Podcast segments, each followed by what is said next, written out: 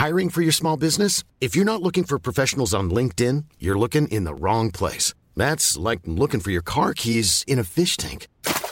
LinkedIn helps you hire professionals you can't find anywhere else, even those who aren't actively searching for a new job but might be open to the perfect role. In a given month, over 70% of LinkedIn users don't even visit other leading job sites. So start looking in the right place. With LinkedIn, you can hire professionals like a professional. Post your free job on linkedin.com slash people today. Ahora inicia A la Una con Salvador García Soto. A la Una. Donde la información fluye, el análisis se explica y la radio te acompaña. A la Una con Salvador García Soto. A la Una. Comenzamos. Justicia, justicia, justicia.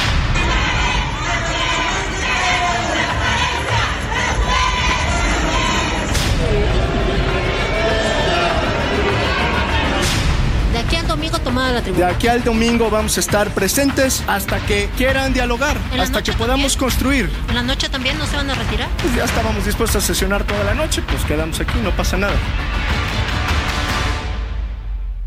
a la integrante del cártel inmobiliario, Xochil Gálvez, por favor, deja desarrollar esta conferencia de prensa.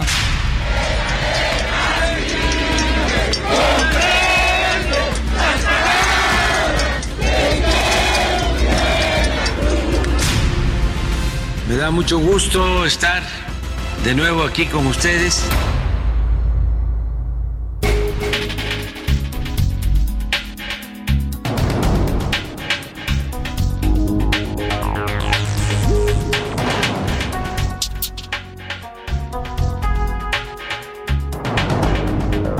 Ya es la una de la tarde en punto en el centro de la República. Los saludamos con mucho gusto.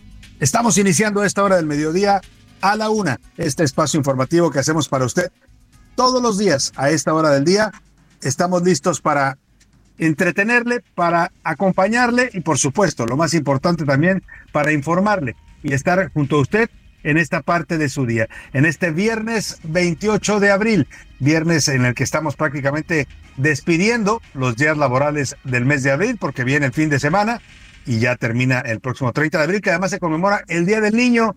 Así es que felicidades anticipadas para todos los pequeñines que escuchan a la una, nos escuchan muchos niños, bien por ellos, un aplauso. Esperemos que los apapachen mucho, no solo el 30 de abril, sino siempre, que sus eh, padres, sus seres queridos sean siempre responsables, cuidadosos con ellos, que los eduquen, les enseñen y los guíen por la vida. Felicidades a todos los niños anticipadas. Y bueno, tenemos un día bastante agradable aquí en la capital de la República, 25 grados centígrados la temperatura, un viernes sabroso como para disfrutarlo con bastante sol. Eso sí, cuídese si usted tiene que exponerse al sol, si su actividad le obliga a estar expuesto de manera eh, prolongada al sol. Es importante que se ponga bloqueador solar, que se cubra. Las autoridades están anunciando que hay un índice muy alto en estos momentos de rayos ultravioleta o también denominada radiación solar, que cuando uno se expone por demasiado tiempo es peligrosa para la piel humana. Así es que cuídese y bueno, pues disfruta de este viernes. Estamos iniciando casi el fin de semana, estamos terminando casi el mes y nos disponemos pues a llevarle la mejor información. Ya sabe que aquí le tenemos siempre lo más importante, solo lo más importante del panorama informativo en las últimas horas ocurrido aquí en la ciudad, en el país, en la República y también en el mundo. Eh, tenemos eh, temas interesantes para compartirle, mucha información, un día movido, agitado. Ha regresado, reapareció hoy el presidente López Obrador en sus conferencias de prensa mañaneras, lo cual pues es un dato importante, reaparece pues ahora sí que recargado el presidente lanzando eh, ataques, cuestionamientos, señalamientos para todo mundo, como suele hacerlo en su mañanera, pues como dicen por ahí, el presidente no estaba muerto, no andaba de parranda tampoco, tenía COVID y se estaba recuperando. Ya lo dijo él mismo el pasado miércoles por la tarde cuando apareció al tercer día, como las escrituras, no subió al cielo, sino subió a las redes sociales y desde ahí nos dijo a todos los mexicanos que sí tenía COVID y bueno, aprovechó para un poco eh, eh, hacer su deporte favorito del presidente, que es la victimización, ¿no? Dijo que todos lo habían atacado, que había gente muy mala, con mala entraña en las redes sociales que habían deseado su muerte, pero que él, él seguía aquí y seguía sirviendo a su pueblo, como dice el presidente. Bueno, pues dicho esto, le platico que hoy vamos a estar celebrando musicalmente a un gran, a un gran músico, a un gran eh, salsero, a un hombre que ha hecho pues algunas de las piezas que son parte ya de la cultura popular musical, no solo de México, de Latinoamérica y si me apuro un poco del mundo. Uno de los grandes exponentes del movimiento de la salsa, que es el señor Willy Colón. Hoy eh, cumple 73 años don Willy Colón, puertorriqueño. Le mandamos un abrazo de felicitación y lo vamos a estar homenajeando aquí con su música. Gran música, gran ritmo, grandes letras, todo lo que ha hecho el señor Willy Colón a lo largo de una larga y fructífera trayectoria musical. Mañana además es Día Internacional de la Danza, mañana 29 de abril, así es que vamos a pues estar también celebrando la danza en su faceta, digamos, más eh, cotidiana, que es esta forma de bailar que tenemos los seres humanos para celebrar cualquier cosa. Así es que, pues combinamos el cumpleaños de Willy Colón con el Día Internacional de la Salsa que instituyó la UNESCO, este organismo de la educación y la cultura de Naciones Unidas, para conmemorar el natalicio de Jan George Novere, innovador y estudioso de la danza, del arte de la danza, maestro y creador también del ballet moderno. Por eso conmemora hoy el Día Internacional de la Danza. Y también le decía que el domingo es Día del Niño, así es que vamos a tener voces de niños aquí en la una nos escuchan varios, eh, muchos pequeños que nos escuchan con sus padres, que se han hecho aficionados a este programa y les estaremos escuchando también su voz aquí en A la Una. Dicho todo esto y deseándole que tenga usted un buen inicio de viernes, que esté comenzando bien su fin de semana, que todo se le vaya resolviendo bien, favorablemente, todos esos asuntos que usted tiene que resolver, ya sabe, los que estudian pues la escuela, los que trabajan pues sus problemas laborales, los que están en casita también, que tienen muchos pendientes que organizar. A todos les deseamos que se vayan resolviendo bien sus eh, asuntos, que se le vayan acomodando favorablemente. Y si hay problemas, obstáculos, contratiempos, ánimo,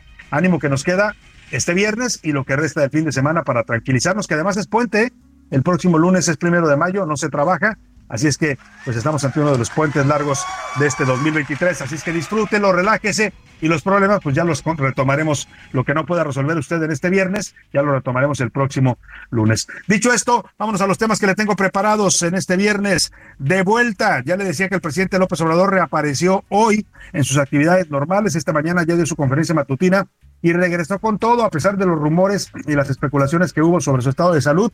Pues nada, el presidente está enterito y bueno, pues apareció tirando trancazos para todos lados, lo cual quiere decir que está bien, porque eso es lo que hace todas las mañanas, básicamente el presidente criticar, atacar, cuestionar a todo el mundo, y hoy lo hizo como suele hacerlo siempre, así es que no lo dude, el presidente López Obrador está bien, y ahí López Obrador para rato, ni modo.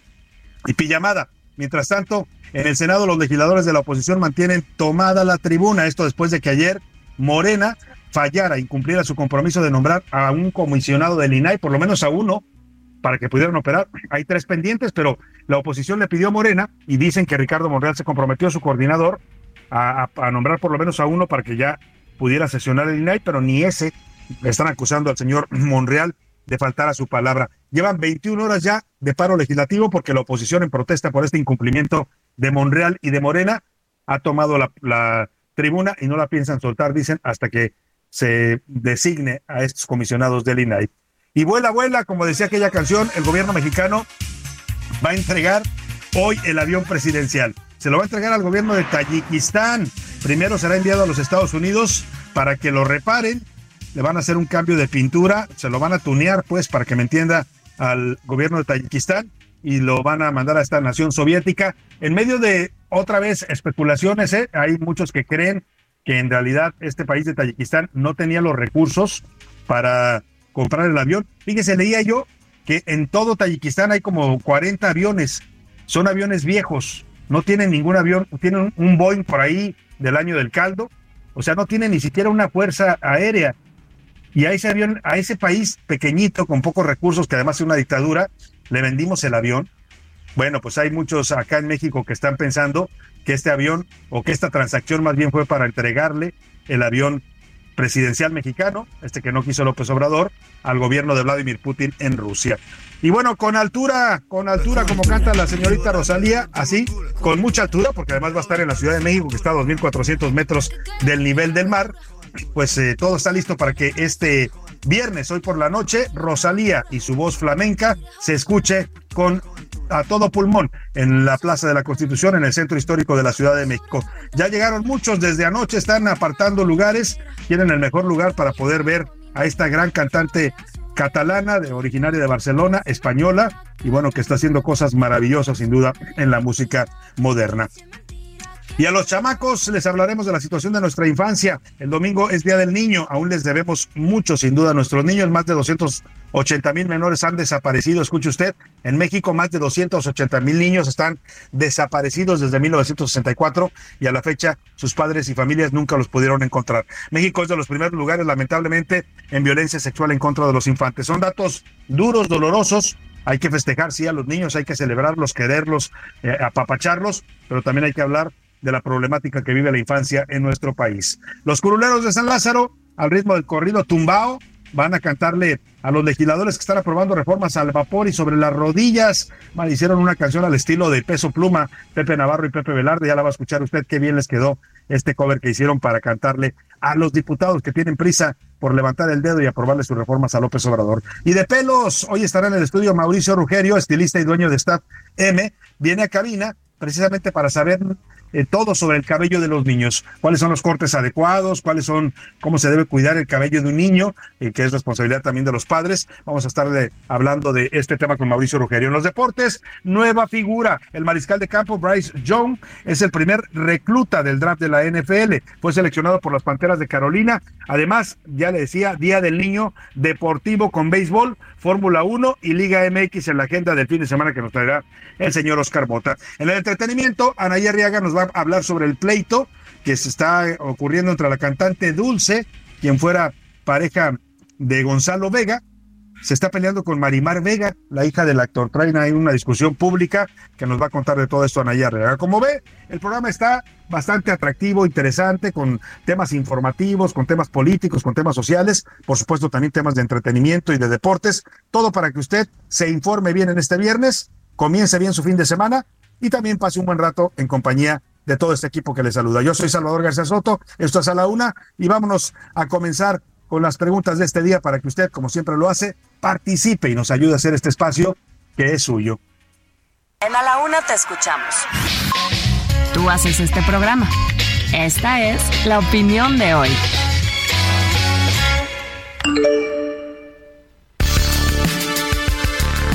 Y en las preguntas de este viernes hay temas interesantes para opinar, para comentar y para debatir. El primero de ellos se lo pongo sobre la mesa. El Senado ya está cumpliendo en este momento 21 horas de paro legislativo. Esto después de que la oposición tomara ayer por la tarde las tribunas legislativas en protesta por el incumplimiento de Morena. Dicen el PAN, el PRI y el PRD que Morena faltó a su compromiso y en particular culpan a Ricardo Monreal, su coordinador, de nombrar a Ricardo Salgado como comisionado del INAI. Era un nombramiento que se había acordado para que el INAI tenga ya cinco comisionados y pueda sesionar, porque la ley le impide sesionar si tiene menos de cinco comisionados.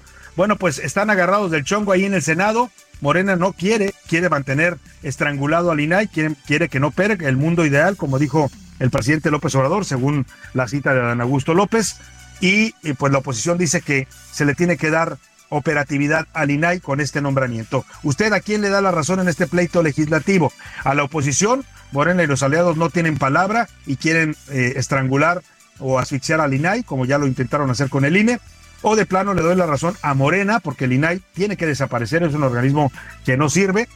Y bueno, lo que está pasando es que eh, la oposición frena eh, con esto, con la toma de tribuna, la aprobación de más de 18 iniciativas que le urgen a Morena y a López Obrador. Por eso está el agarrón a todo lo que da. El, la primera es darle la razón a la oposición, la segunda es darle la razón a Morena, o de plano, esta legislatura es una vergüenza para los mexicanos. El segundo tema que le pongo sobre la mesa esta noche, en punto de las 8 de la noche, la Rosalía, como le llaman a esta gran cantante española, se presenta de manera gratuita en el público, eh, en el Zócalo Capitalino. De manera gratuita para el público, ¿eh? Usted si va a verla no va a pagar nada.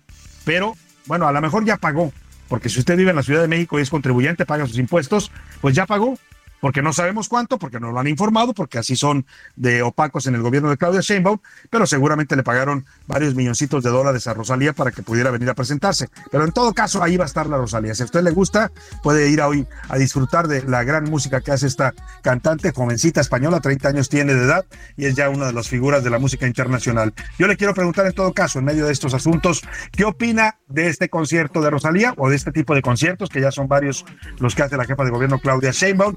Ahora se dice que quiere traer a Maluma, ya tuvo el grupo firme, ya tuvo a los Tigres del Norte. Yo, ¿usted qué opina de esto? Y si asistirá o no asistirá a ver a la Rosalía en el Zócalo. Sí voy a ir, está bien, estos conciertos son buenos para aquellos que no pueden pagar un concierto en un recinto privado. No voy a ir, la verdad es que no me gusta que se gasten los impuestos del pueblo en actos populistas como este. Hay más necesidades en la ciudad. O de plano, estamos ante la máxima romana, más de dos siglos después la, jefa de gobierno Claudia Sheinbaum, iba a decir la Claudia Sheinbaum, no, así le dicen a la Rosalía, pero no a la jefa de gobierno, pues aplica la máxima romana de pan y circo al pueblo, pan y circo, así decían los romanos para tener contenta a la gente, aunque los problemas en la Ciudad de México sean muchos y ahí esos pueden esperar. Y finalmente el domingo es Día del Niño. Hoy le queremos preguntar, pues, eh, ¿qué extraña usted de su niñez? ¿Qué es lo que más extraña? Cuando se pone a pensar, cuando fui niño, ¿qué es lo que más extraña? Eh, y también, ¿qué le diría al niño de su pasado si pudiera hablarle? A ese niño que usted fue, si hoy pudiera regresar al, al pasado o hacer un viaje en el tiempo y verse a usted mismo de niño, ¿qué le diría? Oye, cuando crezcas, ponte abusado, no seas inseguro, no te, no te angusties, no te estreses, no te pelees con tu papá porque se va a ir. ¿Qué le diría a ese niño? De verdad hay tantas cosas que uno le puede decir uno le podría, uno si pudiera volver a hablarse cuando era niño, hay tantas cosas que querríamos decirnos para prepararnos ante la vida. ¿Qué le diría usted a su niño del pasado? Es las preguntas que hoy le formulo en este viernes. El número para que nos marque 5518 41 51 99. Ya sabe que nos puede contactar por texto o por voz. Eso usted lo decide. Aquí todo lo siempre le garantizamos que su opinión siempre se va a ser escuchada, tomada en cuenta y siempre la escuchará usted al aire. Y ahora sí nos vamos al resumen de noticias porque esto como el viernes, como el fin de semana, y la despedida del mes de abril ya comenzó. Bajo proceso. El exdelegado de la Benito Juárez, Christian von fue vinculado a proceso acusado de asociación delictuosa y uso ilegal de facultades cometido por un servidor público. Osito Ganón. Gracias a su enorme aumento de precios, las ventas netas de Bimbo alcanzaron los 99.565 millones de pesos, lo que representó un aumento anual de 9.9% y una cifra récord para un primer trimestre. Pelea. La empresa fabricante de llantas Goodyear en San Luis Potosí presentará una denuncia penal en contra del sindicato de la empresa cuyo líder es el diputado priista Tereso Medina debido a las irregularidades presentadas durante la jornada de votación para legitimar el contrato colectivo. Bajo la lupa. La Comisión Federal de Competencia Económica analizará la situación en el mercado de producción, distribución y comercialización de gas natural en México con el objetivo de presentar recomendaciones a las autoridades en caso de encontrar obstáculos a la competencia. Medidas extremas. El gobierno de Ecuador declaró a los cárteles de la droga como terroristas, con lo que podrá combatirlos con el uso de la fuerza militar.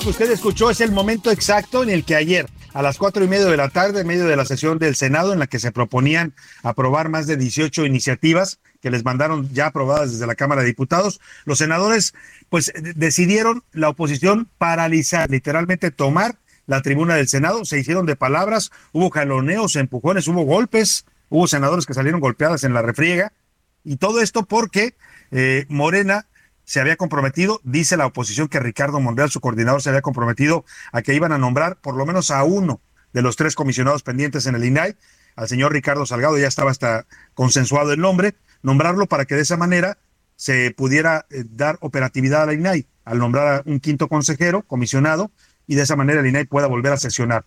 Bueno, el tema es que eh, Ricardo Monreal se echó para atrás, se rajó, como dice la oposición. Morena no quiere aprobar al comisionado del INAI, y entonces la oposición dice, ah, no nos apruebas al consejero del INAI, entonces te tomamos la tribuna y tú no vas a aprobar ninguna iniciativa. Y vaya problema para los merenistas, ¿eh? porque ellos ya saben que no se guían, no se mandan solos, los manda el presidente López Obrador, y si no aprueban las iniciativas de López Obrador, los pueden hasta regañar.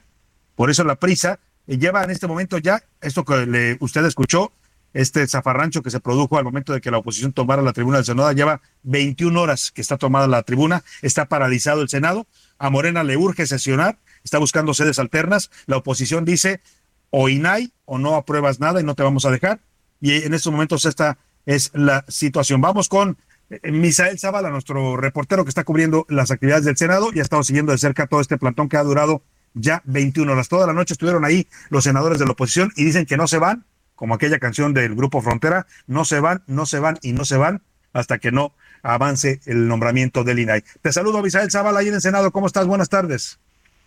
Salvador, buenas tardes. Te saludo, saludo también al auditorio. Efectivamente, pues Como esa canción ya más de 20 horas después de la toma de la tribuna por parte del bloque opositor en el Senado de la República. Hasta este momento no se mueven las cosas, Salvador. El bloque opositor ha dado una conferencia de prensa hace unos minutos donde informó que no van a moverse de la tribuna de este pleno del Senado hasta que Morena y sus aliados pues destraben estos nombramientos de los comisionados del Instituto Nacional de Transparencia e Información Pública. Los, los opositores dicen que eh, pues todavía se sienten bastante traicionados por parte de los morenistas debido a este acuerdo que supuestamente ya habían tenido por parte del senador Ricardo Monreal. En estos momentos ya pasan de las 13 horas, a las 13 horas estaban citados, están citados los senadores de la República para empezar esta sesión. Algunos morenistas, Salvador, algunos petistas llegaron hasta el pleno del Senado, eh, pues eh, se sentaron en sus lugares, prendieron sus computadoras y ahora mismo pues están pasando lista algunos de los senadores, por ejemplo Félix Salgado Macedonio, también Margarita Valdés y algunos de los petistas también están llegando hasta este pleno del Senado. Sin embargo, también en caso de que eh, pues la oposición no quiera eh, no quiera sesionar y quiera eh, mantener este plantón, pues van a van a buscar Morena y los aliados una sede alterna por parte eh, de la mesa directiva del Senado de la República para poder sesionar. Hay tres o cuatro lugares que ya hay en el Senado para eh, pues definirlo como una sede alterna para continuar esta sesión y se destraben al menos 18 reformas a leyes por parte eh, del Ejecutivo Federal que ha enviado al Congreso de la Unión. También cabe destacar, Salvador, pues que estos lugares destinados a estas posibles sedes alternas fueron bloqueados, algunos tienen cadenas, algunos elevadores de esta torre de comisiones donde se podría llevar a cabo esta sesión, también fueron bloqueados estos elevadores, prácticamente eh, pues Morena y sus aliados están sitiando el Senado de la República para poder sesionar y que puedan este, desahogar los temas pendientes de la agenda prácticamente, pues la agenda Claro, pues vamos a ver, vamos a ver, Misael, en qué acaba esto, quién gana en este duelo de vencidas entre la oposición, que tiene tomada la sede senatorial, el salón principal de sesiones, no lo van a soltar, ahí durmieron varios de ellos, ahí hicieron pijamada literalmente, y Morena, que está buscando desesperadamente pues sesionar en una sede alterna, como nos dices, Misael Zavala, para poder aprobar estas 18 reformas del presidente López Obrador. Más adelante le voy a tener la crónica completa que nos preparó este Misael Zavala sobre lo que ocurrió ayer una tarde bastante agitada y tensa ahí en el Senado de la República. Ya regresaremos contigo cualquier noticia que se genere, Misael, si logra Morena instalarse en una sede alterna, pues ya estaremos regresando contigo para saber qué es lo que va a ocurrir. Claro que sí, Salvador. Quedamos pendientes en esta sesión del Pleno del Senado de la República. Te agradezco, Misael Zavala. Ahorita más adelante le. Bueno, vámonos de una vez si le parece, o ya no alcanzamos, ¿no? Ya no alcanzamos a sacar la crónica de Misael mejor vamos a, dársela bien completa porque pues trae mucho color, mucho sabor, mucha carnita de todo esto que pasó ayer en el Senado. Hubo jaloneos, ya le platicaba, que Germán Martínez toma, es uno de los que empiezan a tomar la tribuna, Xochil Galvez, Lili Telles y los de Morena pues se lanzan en contra de ellos porque no querían permitir que esto pasara. Hoy la realidad es que está pues paralizado el Senado en estos momentos. Vamos a ver en qué termina. El señor Ricardo Monreal lo están culpando de ser el culpable y responsable de que eh, se haya realizado esta toma porque no cumplió su compromiso de nombrar al menos a un comisionado del INAI. Esto respondió Monreal a las acusaciones de la eh, oposición de que se echó para atrás y se rajó en su promesa. Voy a enseñar hoy cómo no hacer cosas indebidas. Adiós. Ánimo, me hace recordar hace como 10 años que tomé la tribuna allá. 14 días duré, les faltan 13. Bueno, ahí está Monreal burlándose de los senadores de oposición. Por cierto, reapareció el presidente, también al regreso le pongo pues el, el, regreso de López Obrador a sus mañaneras. Por lo pronto, vámonos a la pausa y vámonos con música, el homenaje a Willy Colón. Esta canción se llama Idilio. Hoy cumple 73 años este gran salsero puertorriqueño. Me destruye la incertidumbre que estoy pasando. Es que la nieve cruel de los años mi cuerpo enfría. Y se me agota ya la paciencia por ti esperando y se me agota ya la paciencia por ti esperando. Que a veces yo te levante al rayar el día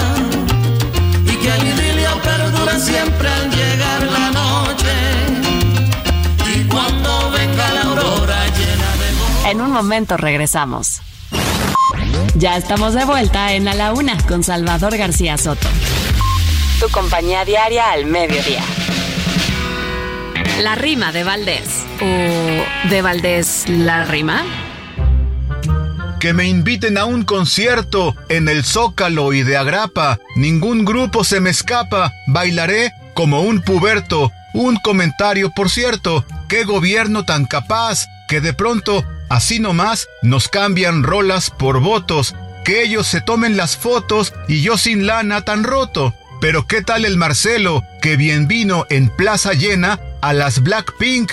¡Qué faena! ¡Ay caramba! Se dio vuelo. ¿Será que le dieron celos de su rival promotora? La gran organizadora Claudita de los eventos. Los demás se ven muy lentos. Dice es Claudia y es ahora. Déjese venir Maluma, el K-Pop, la Motomami, que los traigan de Miami, conciertos como la espuma, porque todo voto suma, que nos traigan reggaetón, que nos traigan al Julión, al menos a Javier Batis, al que sea, mientras sea gratis, mi voto por un cumbión. William Anthony Colón, reconocido en el mundo de la música como Willy Colón, es el arquitecto de la salsa urbana. Es un cantante estadounidense de ascendencia puertorriqueña. Nació el 28 de abril de 1950 en Bronx, Nueva York. Creció en un barrio latino, lo cual marcó gran parte de su trayectoria personal y artística.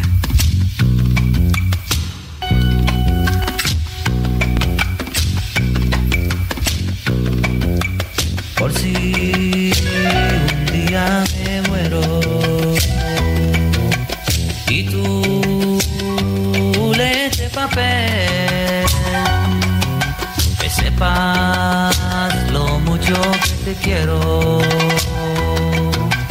aunque no te vuelva a ver. Gitana, gitana, gitana, gitana, tu pelo, tu pelo, tu cara, tu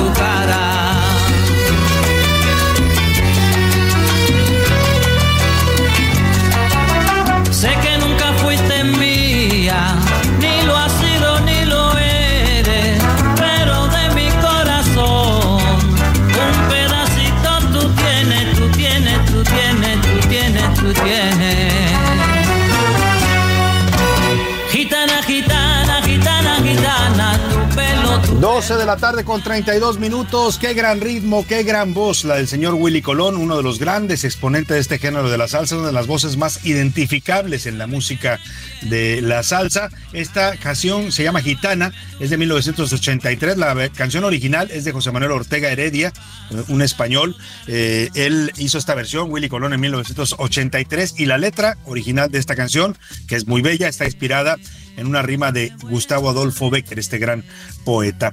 Pues dicho esto, va, sigamos escuchando y póngase a bailar con el señor Willy Colón. Oiga, me quedé con la, la rima de don Héctor de Valdés y su remate, gran rima sobre los conciertos gratuitos en el Zócalo. Decía, mi voto por un cumbión. Y así más o menos estamos hoy con el ritmo de Willy Colón.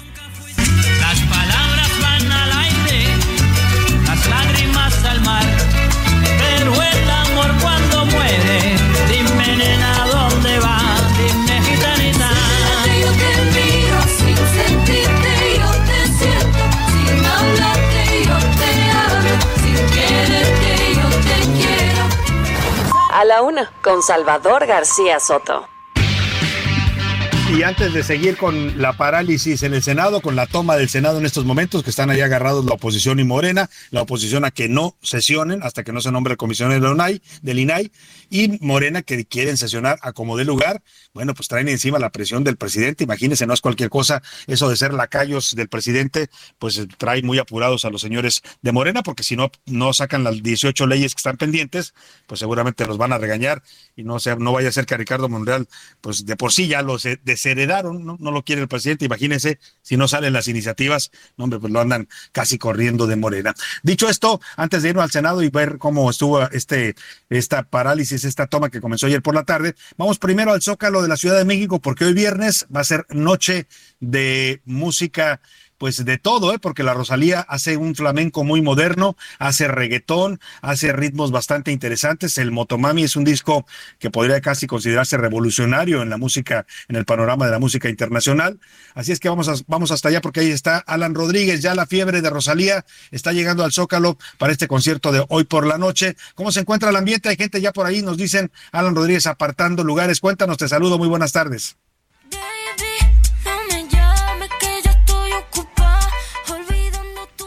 Salvador, amigos, muy buenas tardes. Nos encontramos en el Zócalo de la Ciudad de México, en donde ya tenemos una gran concentración de personas listos para ver y para vivir el concierto de Rosalía, que estará iniciando aproximadamente a las 8 de la noche. Por este motivo, muchas personas vinieron el día de hoy, se formaron desde muy temprano e incluso algunos de ellos acamparon aquí en este punto para poder ser de los primeros en ver este gran concierto tan esperado durante tanto tiempo el día de hoy anunciado y gratuito por parte del gobierno de la Ciudad de México. Pero vamos a platicar con algunas de las personas. Hola amiga, buenos días, ¿cómo te llamas? Hola, me llamo Fati. ¿Tú desde qué horas llegaste aquí para este concierto? Hace como dos minutos. Oye, ¿y cómo ves eh, la espera? ¿Cuánto tiempo vas a estar aquí aproximadamente? Yo creo que nos iban a sellar, así que no sé, viendo el panorama, veo si me salgo, si vuelvo a entrar. ¿Cuál es la canción que más te gusta de ella? Gentai. ¿Crees que la toquen? Yo creo que sí, porque es su último álbum.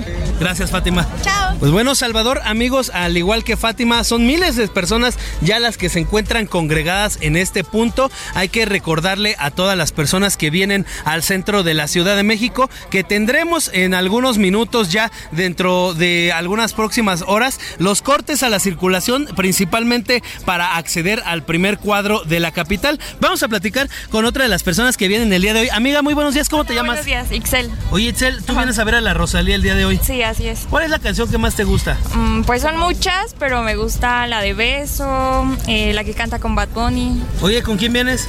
Con mi suegra. Oiga, señora, ¿cómo está? ¿Cómo se llama? Raquel Sánchez. Oiga, ¿cómo vi este concierto? ¿Va a verlo al ratillo? Ah, está bien padrísimo. Me encanta Rosalía porque mi hija es fan de ella. La ama. Muchas gracias. ¿Algo que quieran decir? Muchas y que gracias. la admiramos mucho, es la mejor. Muchas gracias.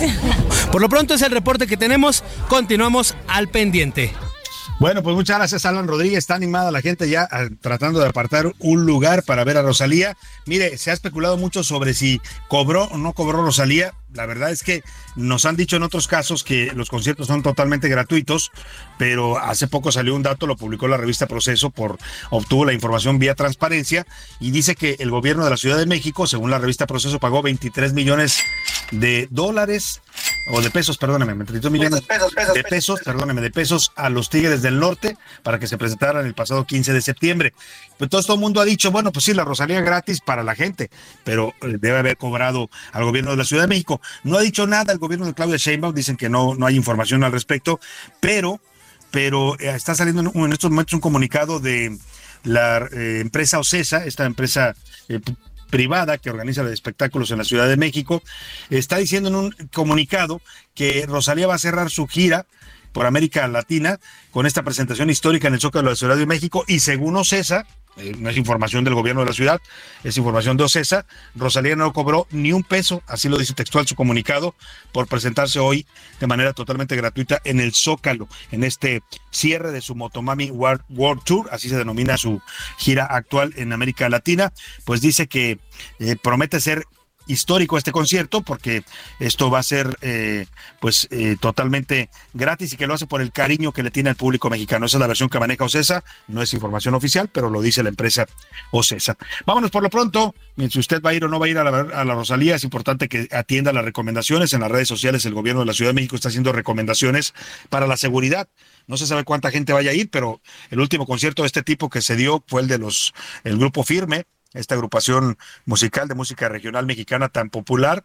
Se habló de hasta de 200 mil asistentes, así es que, pues en una de esas también la Rosalía repite esta cifra, eh, eh, pues de, de, un lleno total en el Zócalo y las calles aledañas. Si usted va a ir, tome muchas precauciones, cuide su seguridad, cuide las de los demás, diviértase, pásela bien.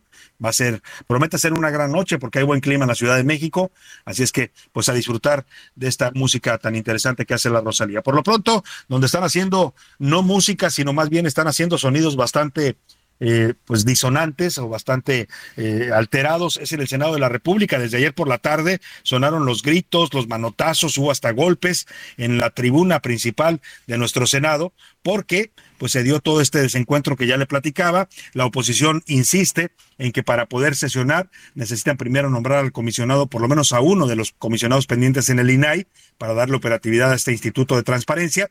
El gobierno y Morena y su bancada oficial dicen que van a sesionar a como dé lugar. Están buscando sedes alternas porque el salón de sesiones principal está en estos momentos tomado por la oposición. Todo esto comenzó, lleva 21 horas este paro legislativo en el Senado, pero comenzó ayer a las 4.30 de la tarde. Esta es la crónica que nos preparó nuestro reportero Misael Zavala sobre cómo se produjo esta parálisis en estos momentos en el Senado.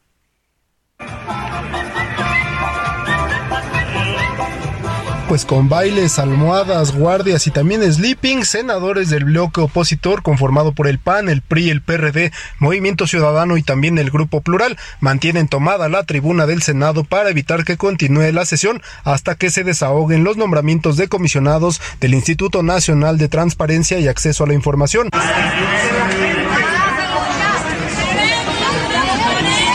Han pasado ya casi 20 horas desde que los senadores de oposición tomaron la tribuna en protesta por una supuesta traición de Morena, que les habían prometido un acuerdo para nombrar a Ricardo Salgado como comisionado del Instituto Nacional de Transparencia, pero los mismos morenistas y sus aliados votaron en contra de esta propuesta y prácticamente la sepultaron. Para hacer más llevadera la noche, los senadores organizaron bailes, llevaron almohadas y cobijas a la tribuna del Senado de la República, donde acamparon por unas horas en lo que se ha llamado como la velada de la transparencia.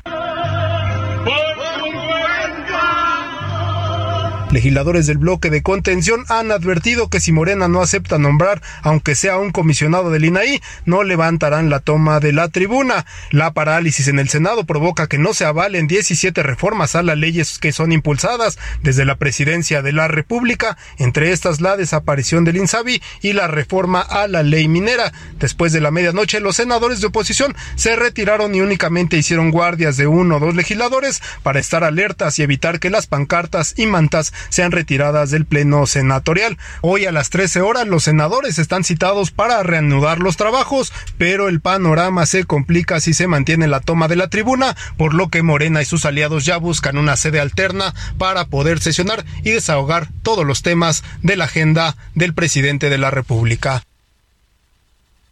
Pues ahí está la crónica de Misael Zavala. Esa es la situación actual todavía, desde ayer por la noche. Eh, ya nos decía, ahí durmieron algunos de los senadores haciendo guardia. No quieren soltar la tribuna y dicen que no lo harán hasta que Morena cumpla su compromiso. Ya le puse hace un rato el audio de Monreal donde se burla de los senadores. Dice que a ver cuánto aguantan. Y recuerda que él una vez duró 17 días tomando la tribuna del Senado, que les faltan ya nada más eh, 15 o 16 a los diputados, a los senadores de la oposición. Morena anda buscando otro salón ahí mismo en el Senado para ver dónde pueden habilitar un salón para pues, declarar sesión. Pueden declarar porque son mayoría iniciada la sesión y proceder a aprobar las iniciativas 17, casi 18 que están pendientes de, la mayoría enviadas por el presidente López Obrador. Traen prisa los de Morena por sacar todo esto y vamos a ver qué es lo que ocurre en las próximas horas. Ya le estaremos informando. Por lo pronto, hablando de López Obrador, hoy reapareció y llegó recargado, ¿eh? Mire, la mejor prueba, ya habíamos tenido lo que muchos llamaron la prueba de, de vida, cuando se exigía que el presidente apareciera en una imagen, en un video, porque fueron tres días sin saber de él y se desataron todo tipo de rumores, especulaciones, que déjeme decirle, provocadas por el gobierno, ¿eh? Porque sí, el presidente subió su tweet pero nunca vimos una imagen donde nos dijeran aquí está el presidente, se está recuperando, está bien. Eh, pero más allá de eso, fue el propio gobierno el que generó toda esta crisis porque el vocero presidencial, el señor Jesús Ramírez, que es más bueno para la grilla que para comunicar, pues negó que el presidente hubiera tenido una enfermedad, que hubiera suspendido. Él aseguraba que ni siquiera se había suspendido la gira de Yucatán y luego salió Dan Augusto a decir que, que era falso lo del desmayo y le tundió al diario de Yucatán, este periódico que, fue el que documentó que hubo un desmayo, un desvanecimiento del presidente y que por eso lo tuvieron que traer de emergencia a la Ciudad de México. Bueno, pues el presidente salió el miércoles a desmentir a los dos, tanto a su vocero como a su secretario de gobernación, dijo que sí se desmayó, que sí se, pues no dice, dice algo muy raro el presidente, que sí se desmayó, pero que no perdió el conocimiento. Yo no sé si usted se haya desmayado, yo sí he tenido algún desmayo, pues cuando uno se desmaya pierde el conocimiento, pero el presidente dijo, no, sí, sí fue, me quedé como dormido, como desmayado, pero no perdí nunca el conocimiento. Está raro, el presidente debe ser un superhombre, un, un iluminado, porque se puede desmayar y seguir consciente, ¿no? Algo bastante extraño en un ser humano. El caso es que confirma que sí pasó lo que pasó eh, y, y, regresa hoy, pues con, con todo, la mejor prueba de, decía, de que está bien el presidente es que regresa tirando trancazos para todos lados. Hoy particularmente se fue en contra del pasado y habló del exsecretario de Salud en tiempos de Vicente Fox, Julio Frey, que hoy es, por cierto, rector de la Universidad de Miami, pues dice que la esposa de Julio Frey, Felicia Knaul, se dedicaba a vender medicinas, se lanzó también contra la INAI, contra los periodistas. Bueno, está bien López Obrador porque hizo lo que sabe hacer mejor, que es criticar, cuestionar y atacar a todo el mundo. Me da mucho gusto estar de nuevo aquí con ustedes. Primero agradecerle de todo corazón al pueblo de México por su apoyo, su solidaridad. Tengo una información que ojalá y este se pueda demostrar de que la esposa del que era secretario de salud de FREN en ese tiempo que se creó el Seguro Popular vendían medicamentos. Pero había mucha fantochería. Ahora que utilizo el helicóptero de las Fuerzas Aéreas para la supervisión del tren Maya y tenemos que atravesar, o a veces aquí, en el aeropuerto, que salimos en el avión de la Fuerza Aérea. Antes se usa mucho en el lenguaje de los funcionarios decir, eh, pedir la atención. Pedimos la atención a la torre, entonces paran o paraban el aeropuerto para que pasara el helicóptero. En el caso de la transparencia, imagínense lo sencillo que es que esa función la absorba el Poder Legislativo y la Auditoría Superior de la Federación. ¿Y cuánto nos ahorramos por dejar de simular y de estar manteniendo agentes que ganan salarios elevadísimos? ¿Cuánto nos ahorramos? Mil millones de pesos al año. No, bueno, el presidente quiere desaparecer todo con el pretexto del ahorro. Ahora dice que mejor desaparezcamos el INAI y que le demos esa función a la auditoría, al, al Congreso. Total, no es importante la transparencia. ¿Para qué queremos INAI? Dice el presidente que prefiere la opacidad. Y ya lo escuchó usted, regresó con todo, ¿eh? Y confirma lo que aquí ya le habíamos dicho al presidente, todo esto de la austeridad y que él no iba a volar solamente en vuelos eh, comerciales, que él no iba a usar aviones oficiales, ya quedó en el pasado. Anda paseándose por toda la República en los aviones del ejército. Eh, es como si anduviera en un vuelo privado, pues, para que me entienda, pero pagado por recursos públicos. Bueno, pues ahí está este tema. Vamos a ir rápidamente hasta el Senado de la República. Está en la línea telefónica. Le agradezco que nos tome esta llamada. El senador independiente, el senador del Grupo Plural, Emilio Álvarez y Casa, eh, está tomada la tribuna. Ellos están afuera del Senado y hay un grupo de ciudadanos que se han acercado a expresarles apoyo a la oposición en esta toma del Senado. ¿Cómo está, senador Álvarez y Casa? Qué gusto saludarlo. Buenas tardes. Salvador, buenas tardes. Un fuerte abrazo acá desde el Senado y por tu conducto un abrazo al el Heraldo Radio. ¿Cómo estás? Muchas gracias aquí con el gusto de saludar en esta coyuntura complicada en el Senado. Eh, ¿Qué va a pasar con, con este tema? Ustedes insisten en que se apruebe ya por lo menos un comisionado del INAI, Morena y el presidente no quiere. Escuchó usted seguramente el audio donde López Obrador dice de plano que desaparezcamos al INAI. ¿Qué va a suceder, senador? Pues sí, sí, el presidente regresó más peleonero. Lo escucho, senador. Al contrario, pareciera que el presidente está en ánimo de mayor conflicto y en ánimo de más polarización. Y lo bueno de eso es que se quita las máscaras, porque ya salir claramente contra el INAI, pues es el control del gobierno de la información y lo que hemos construido a lo largo de muchos años como un derecho. El Senado de la República tiene más de un año sin nombrar a las y los comisionados que acabaron su encargo. Son siete, cuatro han terminado. Y justo ayer, en un acuerdo parlamentario, propusimos sí votar las reformas constitucionales a, eh, con la intención de que ellos eh, votaran un comisionado. Salvador, les propusimos que ellos escogieran el nombre de entre los tres mejores evaluados. Así sucedió. Muy tristemente, faltan a la palabra y generan esta crisis. Estamos acá en el Senado. eh, Morena ha decidido buscar una sede alterna, que tendrá que ser una sede del Senado, y ahí a donde sea vamos a ir, en el mismo tono de exigencia, Salvador. Usted dice en un mensaje que ha subido a su cuenta de Twitter, senador, que el reglamento del Senado de la República es bastante claro y dice cuál es el procedimiento por el cual se puede sesionar en una sede alterna. ¿Se está cumpliendo ese procedimiento o Morena se va a brincar también el reglamento senatorial? Tenemos mucha preocupación de que se brinque, si no les importa la Constitución, ya parece que les va a importar el reglamento, pero sí es nuestro ánimo y esperamos que no se vayan a atrever a no avisarnos dónde sea la sesión, porque si Morena quiere inaugurar que el Congreso mm, sesione sin comunicar a la oposición, pues ella la formalización de la corrupción política de un movimiento político que turnó a, de democrático a autoritario, ya, sin máscaras. Máscaras. Sí, claro, se estarían quitando la máscara, como decía usted, del presidente. Ahora, eh, usted dice que había un compromiso, que Morena había acordado aprobar el nombre de Roberto Salgado como el nuevo comisionado del INAI. ¿Quién hizo ese compromiso? Porque Ricardo Monreal hoy está hasta burlándose, no sé si escuchó usted un audio que subió diciéndoles que buena suerte en su toma, que a ver cuántos días aguantan. Eh, es un acuerdo que se hizo en la Jucopo. Sí, por supuesto que eh, están en un tono de provocación. Eh, entiendo que Ricardo Monreal esté buscando una salida porque él está en una situación compleja. Él ya no es un interlocutor. O sea, ¿cómo vamos a tomar en serio un interlocutor cuyos acuerdos no se cumplen? Y por otro lado, tiene un conjunto de senadores de Morena que están en guerra civil con él. Eh, él mismo reconoció que su liderazgo está socavado. Eh, tiempos complicados para Ricardo Monreal, sin duda, para el Senado.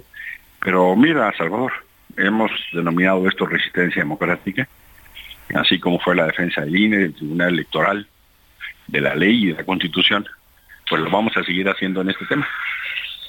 Este, entendemos que llegaron algunos ciudadanos de organizaciones civiles ahí al, afuera del Senado a darles su, su apoyo, senador. Fue un momento muy emotivo, gente de la organización de 500 Noches. Tenemos de, un que dice, ¿dónde está el sol? de Sociedad Civil México, de distintos lugares, y justo para refrendar unos y otros que nos acompañamos, que no estamos solos ni ellas, ni ellos, ni nosotros como senadores. Eh, van a, de, decía usted, si se si convocan a una sesión en una sede alterna, se va a presentar ahí la oposición y qué va a pasar.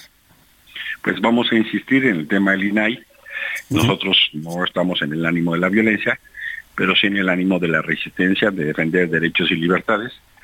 La transparencia no es una concesión de López Obrador, es un derecho de la gente para el gobierno federal, estatal y municipal. Queremos saber cuánto se gasta, cómo se gasta, dónde se gasta y quién toma decisiones. Y eso es un derecho que hemos construido con mucho esfuerzo, Salvador. Eh, la prensa ha sido básica en eso, porque es una regla mínima de la democracia. Veníamos de momentos donde no sabíamos ni cuánto ganaba el presidente. Ahora ya sabemos que Segalmex es un acto de corrupción. Eh, es tres veces la estafa maestra.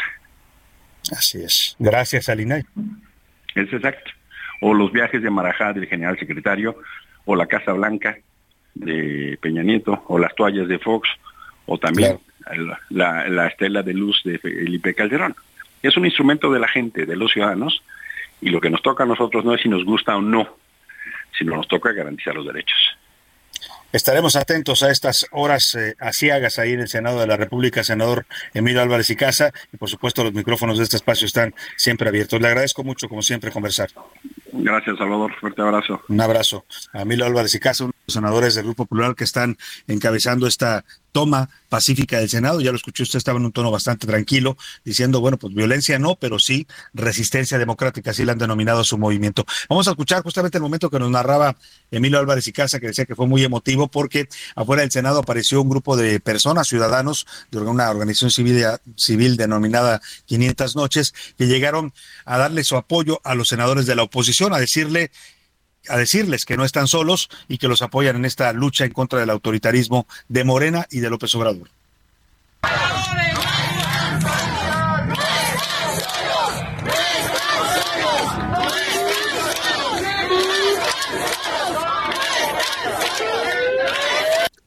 Bueno, pues ahí está, vamos a estar atentos a lo que ocurra en el Senado. Seguramente Morena va a poder convocar con su mayoría a una sesión en un lugar alterno. Lo que dice Álvarez y vamos a llegar hasta ahí y vamos a insistir en que no, o a tratar de que no se aprueben las reformas hasta que no haya eh, pues nombramiento en el día. Vámonos a, la pausa con esta gran canción, se llama El Día de mi Suerte y la cantan nada más y menos, nada menos que Willy Colón y Héctor Lavoe, una canción de 1973. No llegará el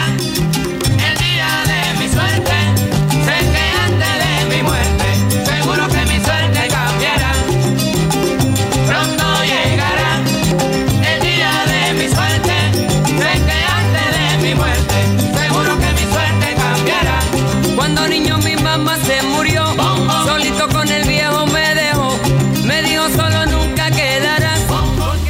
En un momento regresamos. Ya inicia la segunda hora de A la Una con Salvador García Soto. A la Una, donde la información fluye, el análisis se explica y la radio te acompaña.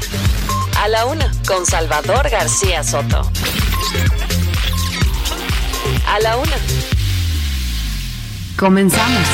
A lo largo de su carrera, Willy Colón armonizó las tendencias musicales del mundo anglosajón, como el jazz, el rock, el funk o el soul, con la vieja escuela latina del son cubano. Así, añadió nostalgia del sonido tradicional puertorriqueño, inscrito en la música jibara, la bomba y la plena. En 1971, junto a otros destacados músicos de origen caribeño como Ray Barreto, Bobby Valentín, Reinaldo Jorge o Héctor Lavoe, participó en la grabación del concierto Las Estrellas de la Fania, considerado como el evento que lanzó el movimiento de la salsa de Nueva York.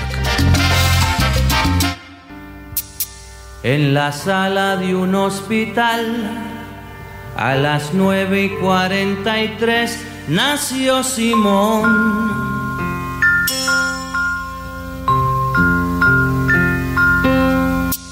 Es el verano del 56, el orgullo de don Andrés por ser varón.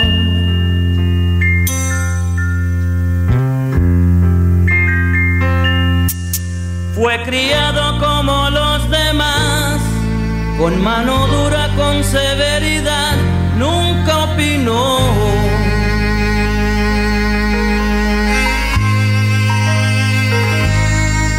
Cuando crezcas vas a estudiar la misma vaina que tu papá, óyelo bien. Tendrás que ser un gran varón. Al extranjero se fue Simón, lejos de casa se le olvidó aquel sermón. Cambió la forma de caminar, usaba falda, lápiz labial y un carterón. Cuenta la gente que un día el papá fue a visitarlo sin avisar, vaya qué error. Y una mujer le habló al pasar, le dijo, hola, ¿qué tal papá? ¿Cómo te va? No me conoces, soy Simón, Simón tu hijo, el gran varón. Ya son las 2 de la tarde en punto en el centro de la República y es un gusto saludarlo a esta hora del mediodía. Iniciamos la segunda hora de A la Una y también ya la tarde de este viernes 28 de abril. Y qué manera de iniciar esta segunda hora con esta gran, gran canción. Es una de mis favoritas de Willy Colón.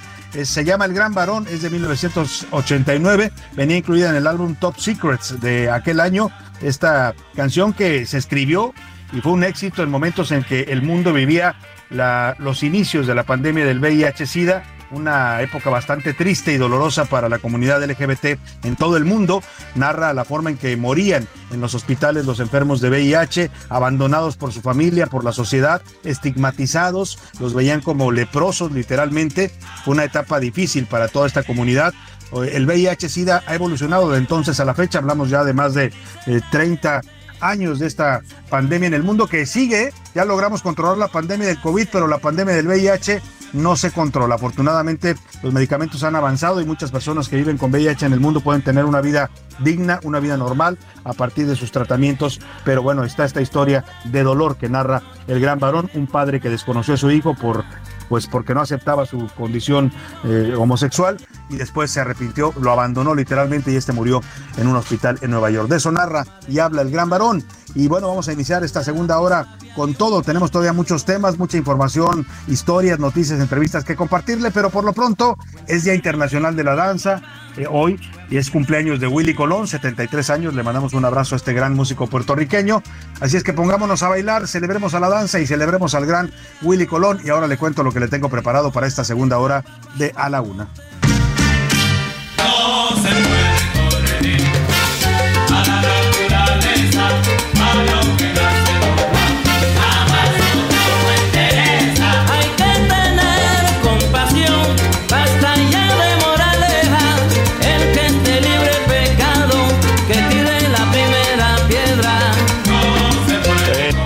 puede corregir a la naturaleza, dice el señor Willy Colón. Y bueno, le decía que es Día Internacional de la Danza también, además de estar conmemorando el cumpleaños de este gran salsero puertorriqueño. Mañana, 29 de abril, se conmemora este día. Lo estamos celebrando hoy porque mañana se sabe que no estamos al aire. Se conmemora desde 1982 por consejo, por iniciativa del Consejo Internacional de la Danza de la UNESCO. Y se conmemora en esta fecha, en el 29 de abril, porque fue el natalicio de Jean Georges Novere, eh, un innovador y estudioso de la danza, maestro y creador del concepto moderno del ballet. Dicho esto, vámonos a los temas que le tengo preparados en esta segunda hora. Chamacos, vamos a hablar de la situación de nuestra infancia. El domingo se conmemora el Día del Niño y aunque pues la verdad es un día para celebrar, para agasajar, para valorar lo que representa la niñez para un país y para una sociedad y por supuesto para una familia, eh, hay todavía datos dolorosos sobre la situación de la niñez en México. Fíjese, de 1964 a la fecha, es decir, en los últimos 55 años, no 58 años han desaparecido pues más de 280 mil niños en México. Así, en, lamentablemente en, México un niño puede desaparecer porque salga a la calle solo y alguien se lo lleva, lo secuestra, se lo roba, literalmente, o pueden incluso arrebatarlos de las manos, de los brazos de, su madre. Puede ocurrir también esto y es lamentablemente una noticia que se da con mucha frecuencia, más de la que quisiéramos en este país. En fin, vamos a estar hablando de los niños en este día y vamos a escucharlos. ¿eh? Tenemos la voz de los niños también en A la Una. Hablamos con varios niños que escuchan este programa y nos dieron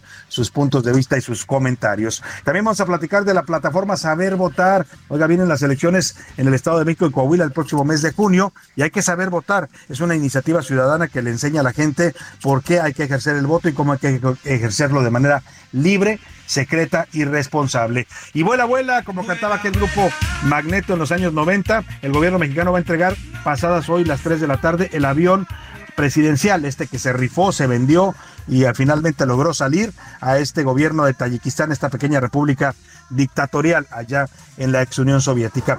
Los corredores de San Lázaro ya le decía van a cantar al ritmo del corrido tumbao, hicieron una un cover del señor Peso Pluma bastante interesante para hablar de estas prisas que tienen los señores diputados y senadores por aprobar rápidamente muchos, muchas iniciativas del presidente López Obrador. Estará también en el estudio Mauricio Rugerio, que viene a traernos sus historias de pelos, va a hablar de el cabello de los niños, cómo y también cómo eh, pues eh, cortárselos. Ya ves que a los niños ahora también les gusta andar a la moda. Antes, cuando era yo niño, me acuerdo que me llevaba mi papá a la peluquería y le decía al peluquero, casquete rebajado y yo decía, no, pero es que no me gusta así, casquete rebajado y así me lo cortaban porque así ordenaba mi padre. Hoy los niños pueden decidir, incluso en ocasiones, cómo quieren traer su pelo, algunos hasta se lo pintan ya cuando son niños, en fin, hay de todo y de eso nos va a hablar Mauricio Rugerio. Vámonos, si le parece, a los temas que tenemos preparados, pero antes, antes lo más importante en este espacio siempre es escuchar su voz, escucharlo a usted, lo que tiene que decirnos sobre los temas que le pusimos hoy para opinar, para comentar y debatir. Y para eso ya está conmigo en la cabina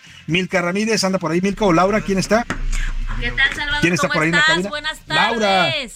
Laura. A las dos están Milka y Laura, aquí. ¿cómo están? Qué Aquí gusto andamos, tenerlas Salvador. ambas. Bienvenidas, un gusto tenerlas ambas en la cabina. ¿Cómo están? Bien, Salvador, muchísimas gracias aquí, pues festejando, pues que es un viernes grandote. Y grandote Ah, sí. porque es un viernes donde inicia el puente largo, porque bueno, hoy no fueron a clases, Mae, este, Sí. bueno, el maestro sí, pero los niños no fueron a clases.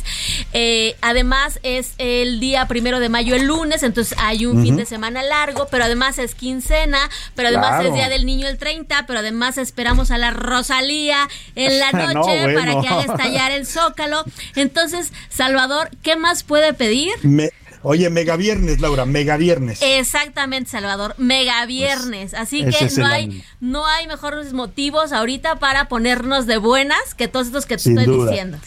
Sin duda. ¿Y tú, Milka Ramírez? A ver, Milka, ¿eres motomami o no eres motomami? Sí, claro que soy motomami, pero ¿sabes qué? Venga. Yo soy más Ajá. de las canciones antiguitas de la Rosalía, como Despechá, En tu mira, que tenía como Claro. más estos visos realmente. ¿Te gusta más su, su, su arte ella. flamenco? Su arte flamenco, ¿no? Exactamente. Eh, ahora es más, flamenco. más moderna, ¿no? Más con ritmos más innovadores, con reggaetón, con cosas más, más actuales, pues. Sí, y tiene algunas que sí me gustan, como el- la de beso, creo, pero hay otras que de plano yo ya digo, ay, como la de No teriyaki. Que no, no, así, Oye, teriyaki. yo, ah, ok, yo, y una hamburguesa Bueno. también. ¿Por qué no? Bueno, gracias Milka y vamos a saludar a otro que no es eh, motomami, pero sí es motopapi, el señor José Luis Sánchez. ¿Cómo estás, José Luis? Salvador García Soto, ¿cómo están? Casa llena, Laura Mendiola, Milka Ramírez, ¿cómo están? Sí, yo soy Pepe Luis. motopapi, querido Salvador. Yo soy motopapi, pero miren, además del tema del concierto y la gente que ya estábamos y estábamos informando a Salvador, bueno, este tema del concierto aumentó en 25% las reservas de hoteles en el centro histórico. O sea, está generando una ¿Ah, sí? derrama económica en la capital, en la capital. Y por ejemplo, las claro. terrazas que están en la periferia del Zócalo ya están completamente abarrotadas. Los, los eh, reservaciones y todo están llenos. Y hay, mira, como en todo, hay desde los fifís, como dirían, que, paga, que pueden pagar 4 mil, 5 mil pesos por un lugar para poder cenar y después ver el concierto de Rosalía en una hermosísima terraza, Terraza, hasta los sí. 1500, 500 pesos también que hubo gente que pagó para poder presenciar, digamos, en un buen espacio, en un buen lugar con comidita y un traguito este concierto. Así Pero- que bueno, pero pues, también Los están- balcones de Palacio. Sí, no, ¿No bueno. se rentaron? Uy, pues, pues, a ver si vemos a alguien ahí de la 4. Seguramente va a haber ahí, ¿eh? ¿Sabes dónde sí lo hacen? Mucho es en el gobierno de la ciudad, en Sí. el Palacio del Ayuntamiento. Sí, Sueles verlos llenos, pero pues de burócratas que llevan ahí a sus familias. O en las azoteas también de este mismo palacio También. de ayuntamiento también la llenan. ¿Qué decía Pero Laura? también Perdón, están, Salvador, los valientes que se quedaron a dormir, Sí. Salvador. Ah, o sea, Ah, que dijeron, yo no pago, pero sí me duermo aquí en las inmediaciones y desde la tarde de lugar. ayer, mira, gente Salvador de Argentina, gente de Guerrero, gente de Mérida, que vinieron a ver gratis aquí a la Rosalía. Imagínate, que o sea, la verdad es que sí, y la recomendación, o sea, sabemos que eh, eh, la, la, el- el- la fiebre de la Rosalía es inmensa, pero eh, las- la verdad es que hay que pensar en los niños que, Claro. que van. Entonces, la recomendación es que instalaron 18 pantallas gigantes, Salvador, y la recomendación del gobierno y de la Secretaría de Seguridad Ciudadana es que las vean en las que, este, si vas con niños, es que decidas ver el, el- el concierto en, en esta área de la Alameda, en Claro. Bellas Artes, donde pues... en, en las pantallas, en, ¿no? en Más las seguro. pantallas, ¿para qué? Pues para evitar pues todo que, que estos pobres niños Sí. pues estén ¿no? entre los apretujones de, de- del Claro. mero, de la mera plancha del Zócalo, ¿no? Por, por- Y- por y- propia seguridad. Claro, y no es seguro meter a un niño en una aglomeración de ese tamaño. Lo más recomendable es que se vayan pues a estas pantallas donde se va a poder vivir también el, el concierto a plenitud a través de estas grandes pantallas. De por sí, si va usted al Zócalo, si no está hasta adelante, pues no, no, no creo que va a ver la cara de Rosalía, la va a ver a través de las pantallas. Sí, claro. Es, es lo que últimamente vemos más a los artistas a través de las pantallas que poder verlos de cerca, salvo que tengamos un lugar privilegiado. Pero dicho esto, vamos a lanzar la pregunta en este momento, en este espacio, ahora que tenemos casa llena ahí en la cabina. ¿Qué dice el público? Muchos mensajes, sí, con cabina llena y también con WhatsApp lleno. Y gracias a todas y a todos por escribirnos. Nos dice por acá don Raúl, es pan y circo para el teatro, es pan, circo y teatro del presidente. Es muy triste y lamentable lo que está haciendo Morena y sus gobiernos. Mexicanos abran los ojos, por favor, nos dicen por acá. Eh, también nos saludan por acá y nos dicen saludos, Salvador. Solo, eh, solo deles un poco de consejos a todos los, eh, a todas aquellas personas que intentan, bueno, ya nos dijo Laura que intentarán llegar allá al concierto para saber qué medidas de seguridad pueden tomar. Sí, bueno, ya la Ahí en, las redes sociales, José Luis, a ver si damos los, los datos de la cuenta del gobierno de la Ciudad de México donde están dando recomendaciones específicas de seguridad para la gente que vaya a ir al concierto esta noche. Rapidísimamente, Salvador, te comento, son 1.800 policías de, eh, de la Secretaría de Seguridad Ciudadana que van a resguardar la seguridad, 488 agentes de tránsito, un cóndor que va a estar sobrevolando la zona y pues obviamente no objetos voluminosos, no eh, alimentos, no bebidas embriagantes, no latas, no láseres, No no, láseres, no está. armas, no, no, no objetos punzocortantes. Eh, le recomendamos que esté muy pendiente de sus pertenencias porque desafortunadamente mucha gente Sí. que ingresa, bueno, No, pues las ratas, pues, las ¿no? ratas también Como en todos los conciertos pasa, ¿no? Y además, pasa en el Foro Sol, ¿eh? Dan, roban afuera del Foro Sol. Sí, y además el metro, el metrobús, el, el, el cablebús también, bueno, todos estos eh, transportes públicos van a ampliar sus horarios para todas aquellas personas que vayan a- saliendo de los conciertos hasta las 12, hasta la medianoche, van a poder metro hasta la una de la tarde una de la en, ciertas estaciones, que es la 1, Exacto. la 9, la B, la 8. Ujú. Y La 2, la 3, la 8, la 9 y la B son las que van a ampliar hasta Bueno, la 1 pues de la mañana. El servicio de transporte. Más Así mensajes, José Luis. Más, muchísimos más mensajes, Salvador. Salvador, ¿qué, ¿qué se debe hacer para detener a los legisladores morenistas que están aprovechándose de su capacidad y de su número? Lo único que están haciendo es dañar al país en aras a cumplir todos los deseos de su señor presidente. Saludos, nos dice el señor Jorge desde ¿Qué acá. hacer? Rechazar este tipo de actitudes.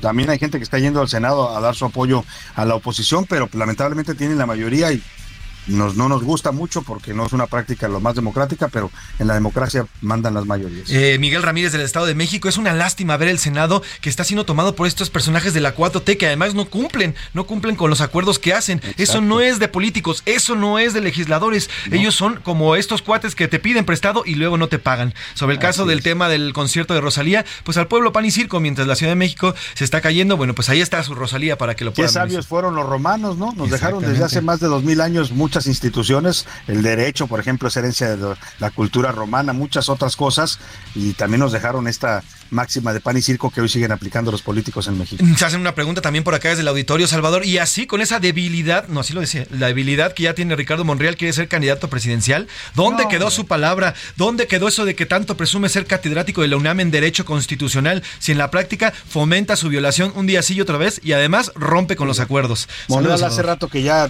pues, como dicen por ahí, chafeó, ¿no? Porque decía que iba a ser crítico del gobierno y ahora ya está totalmente alineado y pues tiene que plegarse, ¿no? En, More- en Morena, si usted quiere estar ahí, tiene que agacharse.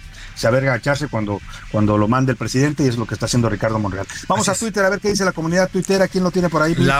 A ver, Salvador, en las dos preguntas que hicimos, la primera, ¿qué opina de este concierto de la Rosalía? Que bien, que el pueblo lo va a disfrutar, 15%, mal, porque hay otras necesidades, también el 15%, aquí la opinión está dividida, Salvador, y pues este evento por el 70% lo consideran como un pan y circo al pueblo.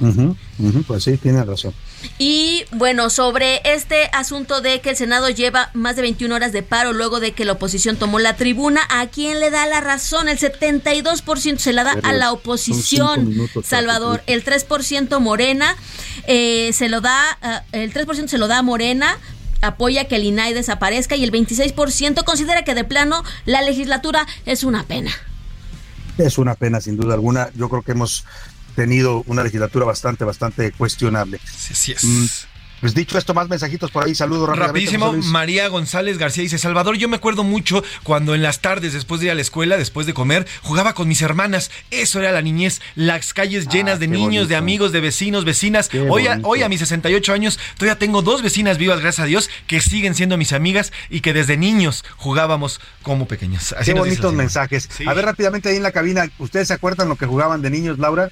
Uy, sí, claro, Salvador. Yo la verdad es que como tengo un hermano mayor, él me hacía jugar muchas cosas de niño, entonces yo te puedo hablar de jugar luchitas, canicas, Ah, este bueno. trompo, también el yo-yo, sí, también. claro. Eh, y bueno, también el resorte, el Ah, avioncito, claro, sí. ¿no? Nosotros, ¿no? El bebe leche, el bebe leche. Ese- ese- ahí sí los agarraste. Ahí sí me Ahí sí los agarraste curva. curva los tres. Los hicimos cara así como, ah, caray, sí, En ¿no? Guadalajara le decimos bebe leche. Aquí es, es este que se pinta en el piso con una rueda y varios cuadros. ¿Cómo se llama aquí? Ah, el, ¿En la Ciudad de México? El avioncito. ¿El bote No, pateado? el- El avioncito. El stop, Ah, el el stop, stop. el stop. Es el avioncito. El es el claro, el la peor enemigo. Vas brincando, se ponen los números y vas brincando. Ah, el ese sí es el avión. Es el avión, el avión. Ajá. Bueno, en Guadalajara se llama el bebe leche. Ah. Dicho esto, José Luis, ¿qué, qué, qué- tú qué jugabas de niño? Yo, bueno, igual, igual lo mismo. Este, pues, en las calles, la bicicleta me encantaba cuando llovía, salía en el bicicleta en los charcos. Esa era una de mis mayores fascinaciones, acabar empapado, aunque mis papás me regañaban al final, pero amaba mojarme en las- la Ah, lluvia y la bicicleta. maravilloso. Me A mí también me encantaba. encantaba eso. Eh, Milka, ¿tú qué jugabas? ¿Cuál era tu juego favorito de niña? Pues la verdad es que yo vivía con mis primos o mis primos conmigo y ellos son menores, entonces sí jugaba Barbies, pero era más como de, de juegos estos como de deportes, patín del diablo, básquetbol, fútbol, que siempre andábamos rompiendo los focos y las ventanas y mi abuelita nos pegaba unos gritotes, pero era muy Bueno, divertido. y no faltaba la vecina que yo jugaba fútbol en la calle de niño y Ah, también claro, jugaba sí. trompo y canicas y todo esto, matatena y todos esos juegos que había. Pero bueno, el- no, nunca faltaba la vecina que te, cuando caía la pelota en su, en su No cochera o en su patio, Sí, te fregaste, ¿no? regresaba. A, no las- a nosotros nos la regresaba, había una vecina, doña Josefina, me acuerdo, que nos las aventaba, pero ya las par- partidas, las partidas Ah. Así, de cruel era la No hay señora. que ser. Bueno, vámonos ahora sí, si les parece, precisamente escuchar a los niños. Las voces de los niños también cuentan en a la una y aquí los escuchamos.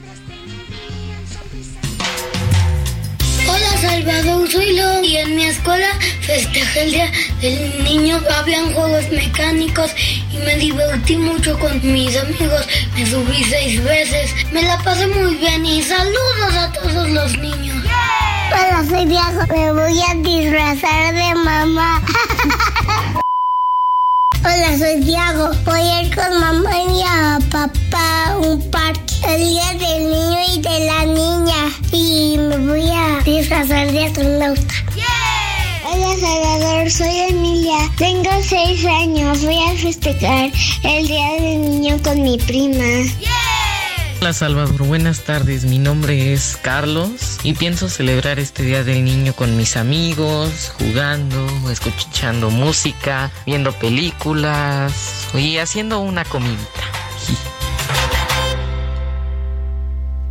Bueno, pues ahí están las voces de los niños. Más adelante le voy a presentar esta nota que nos prepararon también sobre el Día del Niño y cuál es la situación de la niñez en México. Por lo pronto vamos a hacer contacto vía telefónica con... eh, ah, bueno, vamos, me dicen que todavía no está el entrevistado, entonces vámonos rápidamente a escuchar esto de los niños, cuál es su situación en México en esta conmemoración del 30 de abril, que es tan importante para los niños mexicanos. En México hay 25.2 millones de niñas y niños de 0 a 11 años, es decir, uno de cada cinco habitantes en el país forma parte de la población infantil. Pero más de la mitad de ellos se encuentran en situación de pobreza. Hay poco o nada que celebrar, y es que persiste una grave crisis en las infancias. De acuerdo a Redim, más de 87 mil menores han sido reportados como desaparecidos o no localizados desde 1964. Pero durante el 2021, los datos arrojaron que cada día, 14 personas entre 0 y 17 años se reportaron como desaparecidos. Así lo dijo Tania Ramírez, presidenta de Redim. En el caso de niñas, niños, adolescentes, nunca debemos de presuponer que no están localizadas, digamos, porque no se puede dar por sentado que hay una voluntad de ausencia. Se tiene que asumir que están siendo desaparecidas y en ese sentido iniciar su búsqueda inmediata e incluso presuponer que están sufriendo la comisión de algún delito. Además, según datos del Fondo de las Naciones Unidas para la Infancia, México es el segundo país en agresiones contra menores. Aunado a esto, hay un déficit en educación, y es que hay 280 mil niños que no asisten a la escuela. Así, las infancias de nuestro país, que son maltratadas. Para la una con Salvador García Soto, Iván Márquez. Pues ahí está, es el panorama de la niñez en México. Sí, hay que festejarlos, hay que apapacharlos, hay que consentirlos el, domingo en su día, pero también hay que ser conscientes y en la medida que podamos colaborar, pues defender sus derechos, enseñarlos, educarlos, hacer generaciones de ciudadanos libres y conscientes, que es lo que pues, se tiene que hacer con la niñez. Eh, vamos rápidamente a... Saludos, José Luis. Se quedaron por ahí pendientes varios saluditos breves y rápidos, por favor. Sí, Salvador, tenemos bastantes mensajes del, del público que recuerda a la niñez. Por ejemplo, el señor Arturo, Arturo García Rodríguez nos dice: Yo me acuerdo que yo jugaba matatena, Salvador. En aquellos tiempos no había ese tema de tener peligro. Era muy divertida la matatena. Sí, yo también la llegué a Tan jugar, la simple. Era una No pelotita con unos asteriscos de plástico, ¿te acuerdas? Sí, sí, sí, sí. Y era todo, y empezar a recogerlos, pero era divertidísimo. No necesitábamos de tanta tecnología ni nada, sí no, nos no. divertíamos. Bueno, saludos al señor García que nos dice eso. La señora María Farfán, Salvador, buena tarde. Yo jugaba en la escuela resorte y no me cansaba. Regresaba a mi casa y con mis hermanas jugaba resorte y terminaba así hasta que mi mamá nos Oye, llevaba a comer. además eran juegos que, que ejercitaban a los niños, ¿no? Porque el resorte era estar brinque y brinque de un lado para otro. Exactamente. Por acá también nos dice el señor Juan. Juan Robledo dice, Salvador, buena tarde. Yo jugaba fútbol, me encantaba jugar fútbol, así como a ti también tenía una, una vecina mala que me regañaba, pero además cuando llegábamos a tocar alguna puerta o pegábamos en una puerta, uff, la regañada que nos ponían, Ah, Salvador, sí. nos decía por acá. Sí, Pero qué divertido era jugar fútbol en la calle, era Sí. divertidísimo. Oye, Fabiola Cortés nos dice, no estoy muy orgullosa, pero me, me divertía mucho. Jugaba al GC Corre, que era esto de tocar los timbres y echarse a correr. Ah, como el gato aquel de- del Canal 5, el se corre, ¿no? Corre, que se Así se llamaba. GC Tú también eras de esas vagas, Laura, que te tocaban timbres ajenos. Sí, o sea, siempre me porté muy bien, pero debo, debo de, de, de, de- ¿Confesar? de confesar que mi hermano me sonsacaba y yo le entraba. Entonces, entonces sí, nos poníamos a tocar y nos escondíamos debajo de las escaleras del edificio en el que vivíamos cuando tocábamos justo estos timbres. Son travesuras de niños, la verdad. Esas sí eran Síganos compartiendo bonitas. sus experiencias de Sí. niños, síganos mandando sus mensajes, con gusto los veremos y los leeremos y estaremos comentándolos al aire. Le agradezco a todos los que mandaron su mensaje. Vámonos a la pausa con música. Lo voy a dejar con Juanito Alimaña, una canción otra vez colaboración de Willy Colón y Héctor Lavoe. Yo creo que son de los dos mejores exponentes de la salsa de todos los tiempos. y de fieras salvajes como no. Ya no hay quien salga loco de contento. Donde quiera te espera lo peor.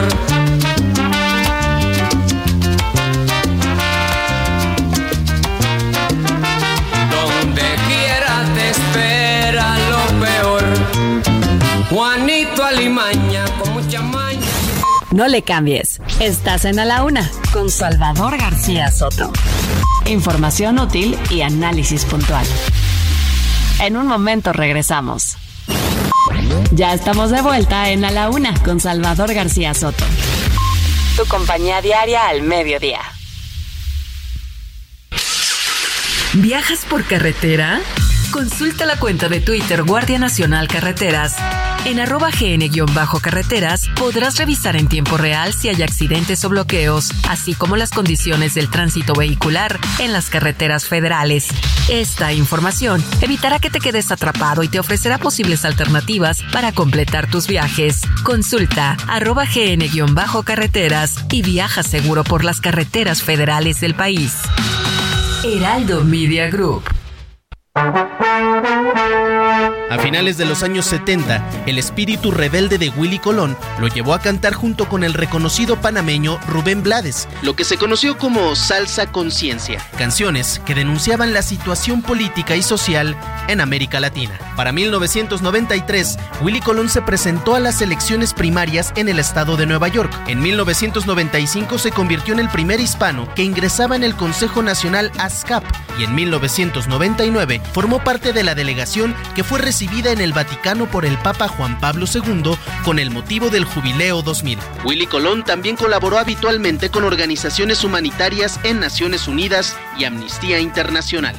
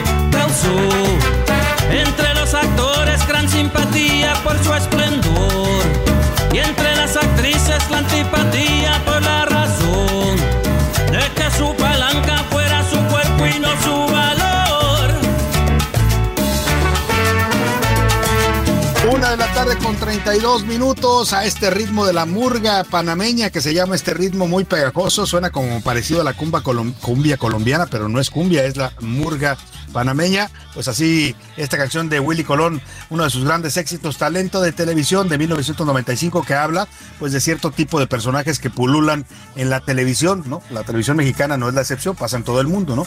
Hay muchas jóvenes que destacan por su físico más que por su talento, pero bueno, es parte de lo que ofrece la televisión. La televisión en muchos casos y muchas cadenas, sobre todo en México, siempre privilegian la imagen al cerebro en muchos casos. Entonces usted puede ver gente muy bonita, muy guapa, pero que cuando le pregunta algo dice, o sea, les quita el pronte, pues, para que me entienda, y ya no saben qué decir al aire. Pero es parte de lo que cantaba Willy Colón en esta gran y pegajosa murga panameña. Bailemos un poco, ¿qué le parece? Ya viene el fin de semana y vamos a ponernos de buen ánimo. no tiene talento, pero es muy buena. Ay, pero mira, mira, mira lo que son las cosas. Razón poderosa.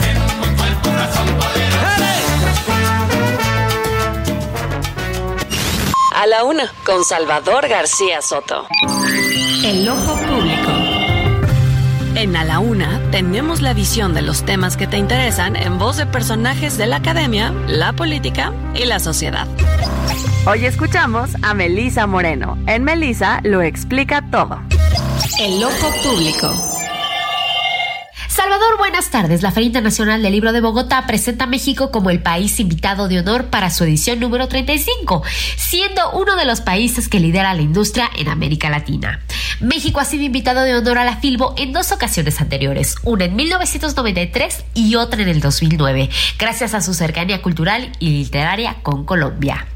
La presencia de México en Filbo 2023 es organizada por el Fondo de Cultura Económica y la Secretaría de Relaciones Exteriores de México y cuenta con un pabellón de 3.000 metros cuadrados, una librería con cerca de 30.000 ejemplares, presentaciones y charlas con autores, exposiciones artísticas, espectáculos musicales, muestras gastronómicas, presentaciones culturales y una delegación de 100 personas relacionadas con la cultura mexicana, entre escritores, traductores, editores, músicos y artistas, quienes nutren una programación cultural con más de 80 eventos.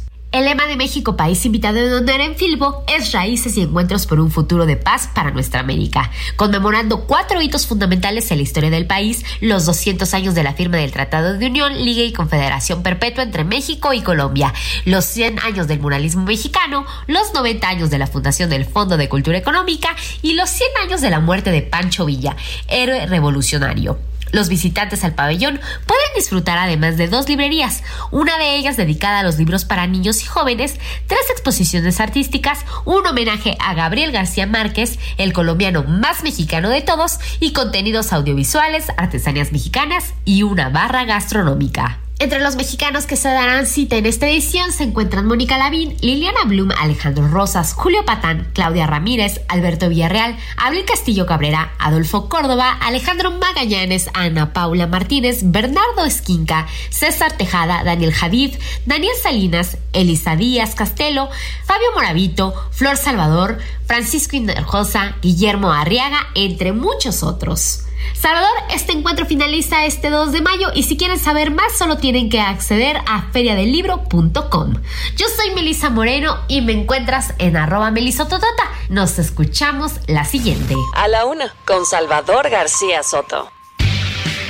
Una de la tarde, 36 minutos. Estaba escuchando con atención, como siempre, a Melisa Moreno y su colaboración aquí en El Ojo Público. Melissa lo explica todo. Está en la Feria del Libro allá en Bogotá, Colombia. Le mandamos un abrazo hasta allá a Melissa que se escuchaba un poco agripada. Esperemos que se recupere pronto. Y bueno, si usted tiene oportunidad de disfrutar, no en Bogotá, porque los que están allá pues pueden disfrutar de esta feria, pero sí nos daba esta dirección eh, donde usted puede conectarse a las conferencias. Hay escritores de todo el mundo y varios mexicanos que participan en estas conferencias allá en la FIL de Bogotá, la Feria Internacional del Libro de Bogotá, Colombia. Dicho esto, vamos vámonos a platicar sobre los votos. Oiga, qué importante derecho, obligación, eh, votar es eh, un privilegio. Hay gente que dice yo no voto porque no sirve de nada, de todas maneras ganan los mismos de siempre y los políticos no hacen nada. En fin, hay desencantados de la democracia, también hay gente que promueve el voto responsable y uno de esos es esta organización eh, denominada Saber Votar, que busca pues concientizar a la población mexicana, a los ciudadanos mexicanos de la importancia de ejercer el voto de manera responsable, libre y consciente. Está la línea telefónica Guillermo Torres, precisamente de presidente de Saber Votar, ahora que vienen comicios en el Estado de México y en Coahuila. El próximo 4 de junio es importante estar informado sobre estos temas. Guillermo, ¿cómo está? Qué gusto saludarlo. Buenas tardes. Muy buenas tardes, Salvador. Gracias por esta oportunidad. A ver, ¿Qué nos dice saber votar sobre la importancia de ejercer el voto? ¿Por qué debemos votar en este caso los habitantes del Estado de México y de Coahuila el próximo 4 de junio? Pues tú lo mencionabas al principio, es un derecho, es una obligación. Eh, vivimos en un país democrático en el cual tenemos la oportunidad de conocer eh, precisamente a nuestros a nuestros eh, gobernantes, a los distintos cargos de elección popular. Y mira, en 2016 nació esta plataforma, es una plataforma digital que lo que hace es evaluar la, la opinión de los candidatos, su trayectoria, su vinculación de redes sociales y qué opinan ellos en relación a 10 eh, temas generales de interés público y con 23 preguntas ante una investigación, una metodología que tenemos, pues analizamos lo que opinan los candidatos en estos temas que manejamos nosotros para que de alguna manera la ciudadanía tenga información, tenga datos para poder eh, ejercer un voto responsable, un voto consciente. Y bueno, pues esto lo hacemos para que no exista la excusa de decir es que no tengo información, no tengo, no conozco a los candidatos. Esa es un poco la idea. Ahora, eh, pues, importante lo que dice usted. La verdad es que hay estudiosos de este tema, don Guillermo Torres, y usted los habrá escuchado también, eh, que dicen que la gente al final vota más por, pues, por el, con el hígado que con el cerebro, vota por cómo le está yendo en, en la vida, en su trabajo, en su familia. Pero es importante conocer por lo menos por quién va a votar, ¿no? Si usted ya decidió su voto, por lo menos vea qué propone ese candidato. Es parte de lo que busca aportar saber votar. Es correcto, eh, coincido, efectivamente muchas veces la gente vota por el hígado, por la cara bonita, eh, y aquí lo que queremos nosotros es que la gente eh, vea lo que piensa el candidato, también evaluamos lo que dice el partido político o la alianza electoral en sus plataformas electorales, la gente puede hacer un comparativo, hay una realidad, los partidos dejaron de ser, digamos, estructuras este, en las cuales todos pensaban igual, hoy en día hay candidatos de, de Chile, Mole y Pozole, entonces lo que buscamos es que la gente diga, oye, yo me siento identificado con este candidato, yo siento eh, una afinidad con este y esta es su trayectoria, esto es lo que hacen y, y de alguna manera eso también eh, nos da más luces para que para que podamos tener una elección y un, un momento de votar más reflexionado, más razonado. Sin duda, también saber votar aporta un elemento importante, lo hace también en su momento el INE, pero usted puede consultar desde ahora, antes de un mes, más de un mes antes de la elección en el Estado de México, en Coahuila, donde se ubica su castilla, su casilla. Este es un servicio que ustedes también ponen a disposición de la gente en esta plataforma digital. Sí, y no solamente eso, sino, por ejemplo, eh, también tenemos el sistema de geolocalización eh, a veces la gente no sabe, por ejemplo, en el caso de Coahuila, que se renova el Congreso local, pues no sabe quiénes son sus candidatos a diputados. Entonces, con nuestro sistema de geolocalización, la gente puede ver en el lugar en el que se encuentra quién es su candidato, donde se encuentra físicamente. Eso es un elemento extra que se da. Nosotros también combinamos con los procesos federales, eh, los procesos federales y locales. Es decir, le damos a la gente de una manera sencilla, práctica, muy visual, eh, pues elementos, herramientas para que pueda de alguna manera, eh, pues ubicar su casilla, ubicar quiénes son sus aspirantes, sus candidatos, eh, cómo piensan eh, y de alguna manera pues darle esa, esa, esa herramienta también para que la gente reflexione muy bien su voto. Esa es la idea, que se haga un voto consciente, responsable, cada quien vota por quien quiera, eso es libre y secreto, pero pues lo que busca aportar saber votar son estas herramientas, datos para que usted pueda pues ejercer un voto más libre, consciente y responsable. Métase a sabervotar.mx, si usted vive en el estado de Coahuila, ya nos escuchan en la comarca lagunera, les mandamos un saludo, también acá en el estado de México nos escucha mucha gente, así es que métanse ahí para tener toda la información que necesitan y ya la decisión final, pues esa sí la toman ustedes en total conciencia y libertad. Le agradezco mucho, Guillermo, eh, porque nos dé esta información y por la labor que realiza eh, Saber Votar. Guillermo Torres Quirós, presidente de esta organización civil. Muchas gracias. Al contrario, gracias por el espacio y importante votar para acabar con el abstencionismo. Gracias. Ahí está, hay que votar para acabar con el abstencionismo sin duda alguna.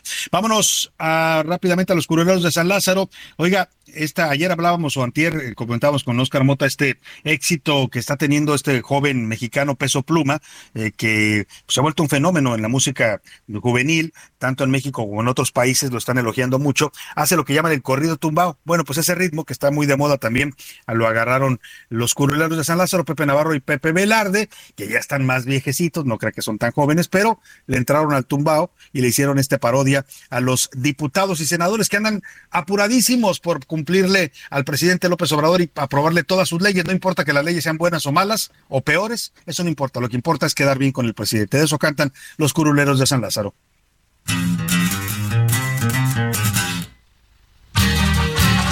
Ahí les va, plebes, pura transformación inservible y malhechota, pero de corazón para ustedes.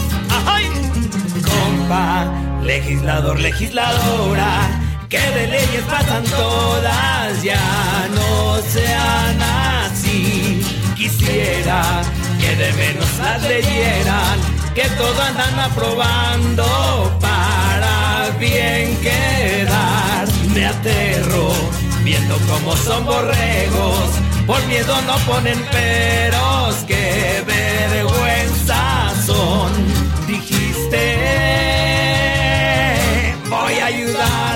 A las familias, solo la tuya, nada la mía. Amigos, nadie los quiere y no se ayudan, pero nos vemos pronto en las urnas. Bueno, pues ahí está, la verdad que les, lo- les quedó muy bien esta canción a los curuleros de San- Lázaro, les mandamos un abrazo a Pepe Ve- Velarde, que es el que canta, y a Pepe Navarro, que es el que hace la música y por supuesto las parodias. Bueno, dicho esto, vamos al avión presidencial porque hoy a las 3 de la tarde, hora de México, estamos ya pues casi a nada de que se entregue el avión presidencial. Está programado que salga eh, este nuevo avión que ahora le pertenece, dicen, al gobierno de Tayikistán. No sé si ya lo pagó, ¿eh? porque el presidente nada más dijo, ya lo vendimos, pero no dio más información de si ya pagaron, cómo van a pagar, a dónde va a ir ese dinero. Había dicho que iba a hospitales en Guerrero y Oaxaca, ya después no dijo nada. El tema es que a la, en el Aeropuerto Internacional de la Ciudad de México, en la Terminal 1, se va a producir esta entrega en la que el gobierno de México manda este avión hasta Tayikistán. Ahí se encuentra mi compañero Gerardo Galicia, quien saludo con gusto. ¿Cómo estás, Gerardo? Cuéntanos, ya se va el avión, ese que no se pudo vender durante tanto tiempo y que ahora se lo dimos a una república exsoviética por allá, perdida en los confines del mundo. Así es, Salvador, y parece que sí, eh, el día de hoy sería el último vuelo ya como avión presidencial para ser entregado en Tayikistán. El último vuelo del José María Morelos y Pavón, el TP-01. Está programado justo su partida a las 3 de la tarde. Si no hay ningún cambio en el itinerario, estaría partiendo de la terminal número uno del Aeropuerto Internacional de la Ciudad de México y estamos ubicados justo sobre las pistas a un costado del circuito bicentenario, su tramo Boulevard Puerto Aero. Por lo pronto, Salvador, puedo comentar que a la distancia no alcanzamos a apreciar todavía el eh, que era el avión presidencial y que ahora fue vendido por más de 1.658 millones de pesos y que será entregado al gobierno de Tayikistán. De momento alcanzamos a apreciar las pistas completamente libres, pero podría ser en los próximos minutos cuando salga lo que antes era el avión, el hangar presidencial, este avión TP-01 para poder eh, realizar el último vuelo ya en eh, tierras mexicanas y ser entregado a su nuevo propietario. Por lo pronto, Salvador, es el reporte. Seguimos, por supuesto, muy pendientes. Muchas gracias, Gerardo Galicia. Pues estamos estar pendientes. Ya se va el avión, nunca lo quiso usar López Obrador. Nos costó el doble de lo que le lo vendió el presidente. Le perdimos, pues, le perdimos por donde se vea. Pero ¿qué quiere? Pues son los caprichos y las decisiones de un presidente que no quiso usar el avión. Ahora anda moviéndose en los aviones de la Fuerza Aérea. Yo me pregunto si no es exactamente lo mismo, ¿no? O sea, volar con recursos públicos. Pero bueno, ahí está. Vámonos a mejor a escuchar las historias de pelos. Ya está por aquí en la cabina y me da gusto recibir a Mauricio Rugerio. De pelos. Historias descabelladas con Mauricio Rugerio. Mauricio, ¿cómo estás? Bienvenido. Chava, qué gusto estar aquí contigo. Y pues una vez más, es viernes. Pero previo, sobre, sobre todo previo al tema de los niños. Claro, importante, Mauricio, porque el cuidado del cabello de los niños, pues es una, es algo que siempre vigilan mucho los padres que están pendientes de que el niño tenga su cabello bien, de que lo traiga limpio, de que ande peinadito. Eh, ahora, yo decía, Mauricio, que las cosas han cambiado con los niños. Cuando tú y yo éramos niños, pues eh, nos cortaban el pelo como querían los papás, no podíamos ni opinar, ¿no? Ahora los niños tienen más libertad para elegir su corte de cabello. Y, y, más que la imagen y el corte de cabello, Salvador, fíjate que se vuelve en un punto trascendental porque finalmente si el niño escoge, elige, estás trabajando en su autoestima y su autoconfianza. Por lo tanto, genera un valor eh, importante que sí se respete su gusto, claro, convenido con los papás, y que tengan eh, un resultado que ellos también quieren. Es, esa parte se ha vuelto lúdica, se ha vuelto una parte divertida y que hoy por hoy los niños más que sufrirlo lo disfrutan. A ver, ahora, ¿cómo le cortan el cabello a los niños en esta, en esta época, Mauricio? Tú que tienes ahí tu, tu salón en esta FEME, eh, porque yo le contaba que cuando yo era niño mi papá me Don Gavino, o ya me acuerdo que se llamaba el peluquero, era un señor ya grande, y llegábamos y, y decía papá, a casquete corto, ¿cómo lo quiere? Casquete corto. Y yo le decía, no, no, no lo quiero así, no, casquete corto. Y era a fuerzas. Hoy, ¿cómo se los cortas el pelo a los niños? Mira, tenemos la, fortuna de la comunicación y hoy te metes a una aplicación, tú puedes ver a través de personajes que te gustan del cine, del deporte, de, de, no sé, cantantes, etcétera, que se vuelven una influencia para ti. Algo que me gusta mucho de los niños ahora es que ven en temas de futbolistas, hablan de Messi, hablan de Ronaldo Cristiano, entonces tienen esa referencia de los deportistas que también es, es, es, saludable, ¿no? Que vean personajes eh, que son... Son figuras positivas, ¿no? Efectivamente. Y en el caso de las niñas, Salvador, pues sí también tener ciertos cuidados, sobre todo el cabello ya no muy largo, ya no es común. Bien decías, en la infancia nuestra, pues era el cabello largo y se recogía con trenza, con colas de caballo. Sí, para las niñas, ¿no? Para los niños lo más cortito posible. Lo más corto posible. Y, pero en el caso de las niñas también hay un cambio eh, generacional bien interesante. Ya no hay tanto este tema de tener el cabello largo y lo usan más suelto. Y esto favorece mucho, sobre todo porque padecen que les jalan el cabello, se les enreda, no es fácil eh, eh, estilizarlo y hacer un corte que sea un corte corto también para las niñas les funciona mucho, sobre todo por los riesgos que, corren a veces, ya sea en el agua, en la alberca, en los juegos mecánicos, en, la, misma, en el mismo parque, cuando vas al columpio te puedes dar un tirón con el cabello y, se vuelve delicado. Así es que también hay que tener ahí la parte de la precaución y la prevención. Y yo quisiera antes de despedirte, Mauricio, hacer un homenaje porque Mauricio, que hoy es un gran estilista, comenzó en este oficio, en esta profesión, en esta pasión que él ejerce eh, siendo un niño. Tú empezaste a cortar el cabello a los 10, 11 años, Mauricio.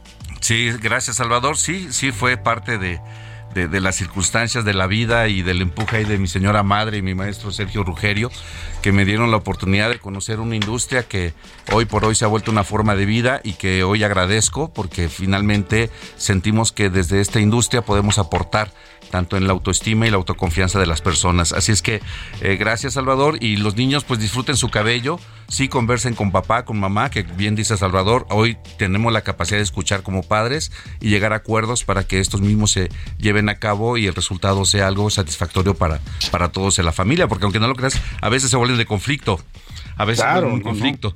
aparte los niños hoy ya no se dejan, los niños piden y exigen sus derechos y hay que respetarlos, como dices tú, dejarlos que desarrollen su propia personalidad. Mauricio, antes de que te vayas, quiero anunciar, normalmente Mauricio viene cada 15 días, pero lo vamos a invitar que venga el próximo viernes, porque nos tiene un gran regalo, lo adelantamos, no damos hoy la dinámica, sino la próxima semana, que está más cerca del 10 de mayo, pero vamos a regalar tres cambios de imagen que les va a hacer Mauricio y su equipo de profesionales en esta FM para tres madres que escuchen a la una. Eh, vamos por ahí, ¿verdad? La próxima Así es, Salvador. Nos va a dar mucho gusto poder consentir a nuestras madres y una forma de agradecer y reconocer es a través de esta dinámica que ustedes van a presentar próximamente y con gusto aquí estaremos. Ya les diremos el próximo viernes. Aquí te esperamos, Mauricio, para anunciar esta dinámica y regalar estos tres cambios de imagen para tres madres eh, radio escuchas de la una. Muchas gracias, Mauricio. Te mando un abrazo. Salvador. Buen fin de semana. Vámonos a los deportes. Ya anda por ahí el señor Oscar Mota. Los deportes en A la Una con Oscar Mota. Señor Mota, buenas tardes. Mi querido Salvador García Soto, amigas y amigos de la UNA, hoy un gran día para ganar, Salvador, amigos. La realidad es que todos los seres humanos y en particular yo necesitamos ayuda muchísimas veces. Yo hoy acabo de cumplir años esta semana, ya estoy más viejito, entonces eh, hice unas cuantas llamadas Y en esta ocasión, querido Salvador, quiero presentarte a mis nuevos amigos que me ayudaron con la agenda deportiva de este fin de semana. Venga, escucha. Hola, soy Zeyen. Esta es la gente deportiva. Fin de semana. Un fuchito. Se jugará la última jornada de temporada regular en la Liga MX. El delantero mexicano de la América, Henry Martin, puede ser campeón de goleo y los Pumas entran en repechaje. Bolita, por favor, informó Diego Casillejo. Chucky Lozano, Santi Jiménez pueden ser campeonas de Italia y Países Bajos. Es que le dan los amigos. Deporto para ustedes, Valentina Guerrero Piña. Con el Gran Premio de Azerbaiyán, la cuarta carrera de la temporada de Fórmula 1. Vamos con puro Checo Pérez, informó Leo Mota. Playball, las grandes ligas del béisbol, jugarán en México Padres de San Diego contra los Gigantes de San Francisco en el Estadio de los Diablos Rojos en la Ciudad de México. Quiero varios runs, informó Andrea Castillejos. La conclusión del draft de la NFL, los playoffs de la NBA, el torneo de golf México Open en Puerto Vallarta y muchas funciones de lucha libre por el Día del Niño. Un fin de semana deportivo para divertirse como chamacos. Reporta y Shermuta.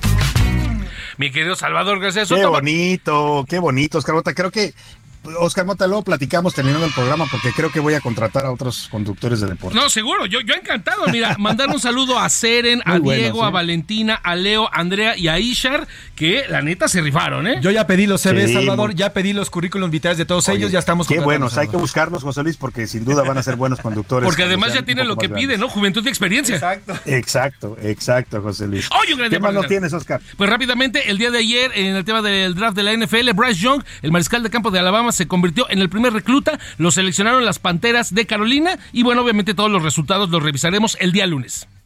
Muy bien, gracias, Oscar Mota. Hoy no nos queda más tiempo más que despedirnos de usted, agradecerle el favor de su atención hoy y toda la semana, desearle que tenga un excelente eh, fin de semana. Si tiene puente, disfrútelo, relájese. Nosotros aquí lo esperamos el lunes a la una. Por lo pronto lo dejo con Adriana Delgado y el dedo en la llaga. Y a nombre de todo este equipo de profesionales, José Luis Sánchez, Rubén Esponda, Laura Mendiola, Milka Ramírez, Iván Márquez, ahí en cabina, Alex Muñoz, Rubén Cruz, nuestro asistente de producción. Todo este equipo le dice gracias, buen fin de semana y hasta el próximo lunes. Gracias.